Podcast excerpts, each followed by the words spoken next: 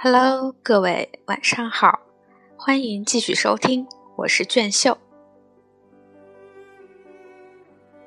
回家，上车之前，我让曹福川买一床军被，以备我们在火车上保暖用。曹福川说他已经穿上了太空保暖内衣，在地上一走动就出汗。那个时候刚刚流行这种保暖内衣，但我扒过火车，知道上面有多冷。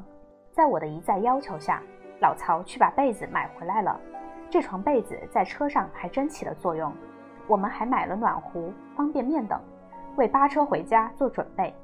二零零三年一月九日早晨七点，天还没亮，朱思旺就开始烧火做饭。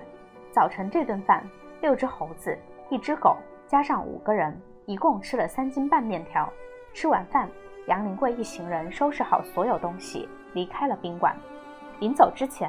他们还想再耍一会儿猴子，赚一些回去路上需要的钱，因为昨天他们已经把身上所有的钱都通过邮局汇到家里了。下午四点三十分，我们一起溜进达州编组站，等有机车挂上编组车牌后，杨林贵就过去看车头上的信息。没过多久，有一趟开往广元方向的列车挂上了编组牌。杨林贵确认回来后一挥手，我们赶紧登车，在达州编组站里。我们没遇上警察，上车一看，里面装着矿石，矿石很重，一节准载六十吨的车厢只装了一半就达到了吨位上限，车厢还剩一半空间，因此我们能睡在比较平整的石料上。下午四点五十八分，列车刚开出一会儿，就在梁家坝车站停了下来。旁边一组列车上卸煤的工人发现了我们，就把车站里的警察喊了过来。我只好上前跟警察交涉，警察看了我的证件和介绍信后，还是宽容地放过了我们。正值严寒时节，列车越往北开就越冷。经过一天一夜，我们扒的列车在陕西境内的石庙沟车站停了下来，一停就是几个小时。停车时不敢说话，生怕被人发现后赶下车去。车厢里异常安静，一边是嘉陵江的流水声。一边是列车在重压之下偶尔发出的金属错位声，在寒冷的冬夜，躺在装着矿石的车厢里，仰天看着繁星，还有身边几个熟睡的耍猴人，忽然想到诗人王志超的“冷卧相依夜沉沉，一缕相思一缕愁”，这种感觉和李白的“两岸猿声啼不住，轻舟已过万重山”完全不同。沉沉夜幕中，感觉自己像是一个游魂。这时候。曹福川再也不说他身上的太空保暖衣多么暖和了，早就把被子都裹到身上。我只能贴着他的背，感受一点热度。冻得睡不着，我就坐起来望着夜空，天上的星星似乎也在随着晃动的列车漂移。多么希望清晨的阳光快点照到自己充满寒气的身上，让自己游离的灵魂早点回归。这种感觉我今生还是第一次有。我在心里问自己。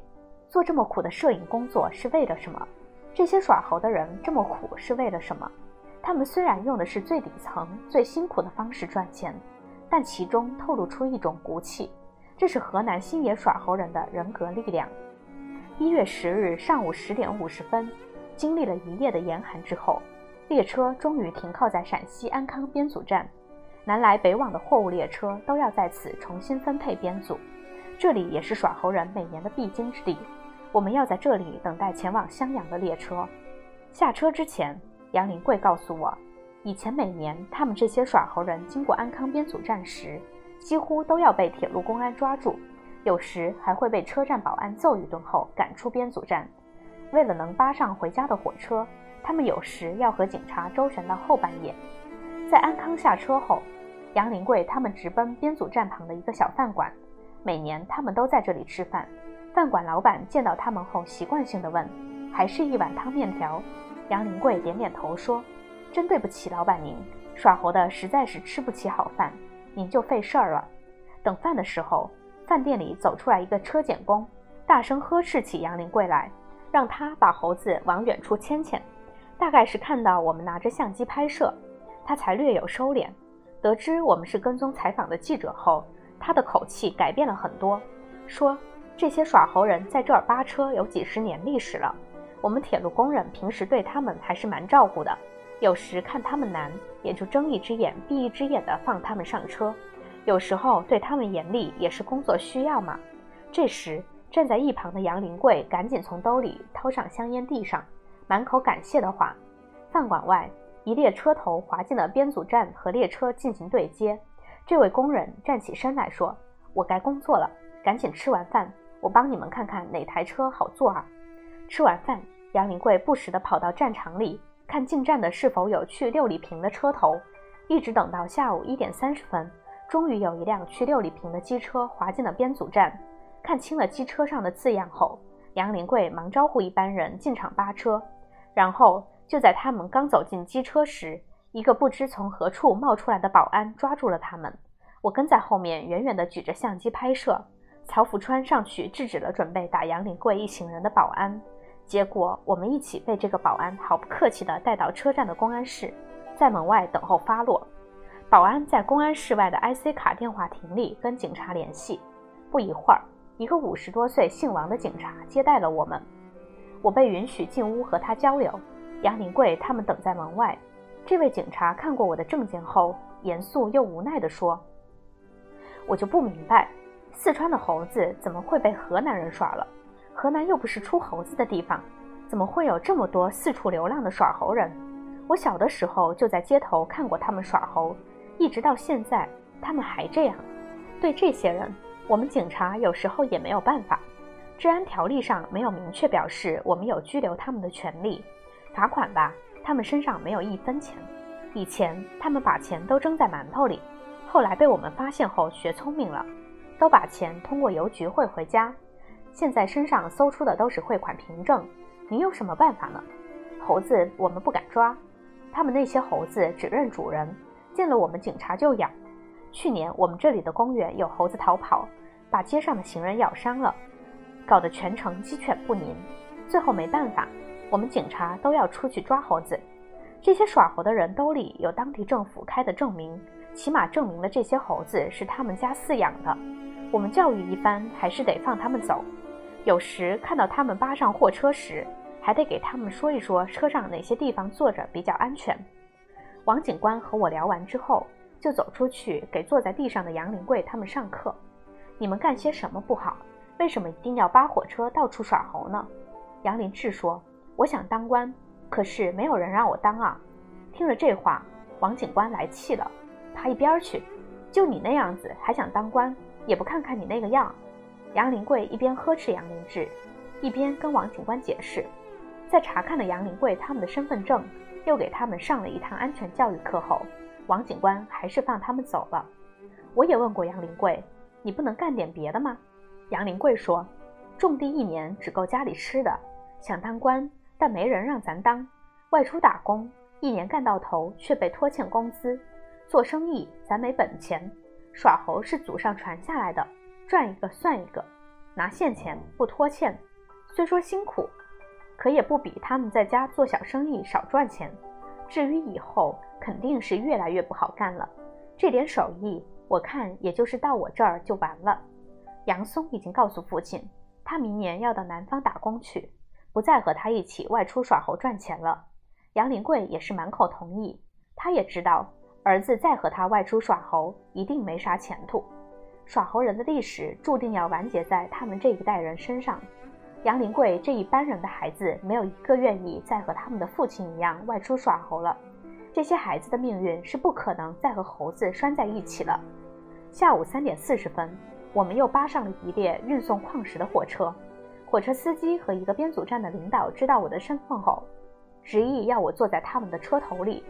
尽管很想去，但我还是感激地拒绝了。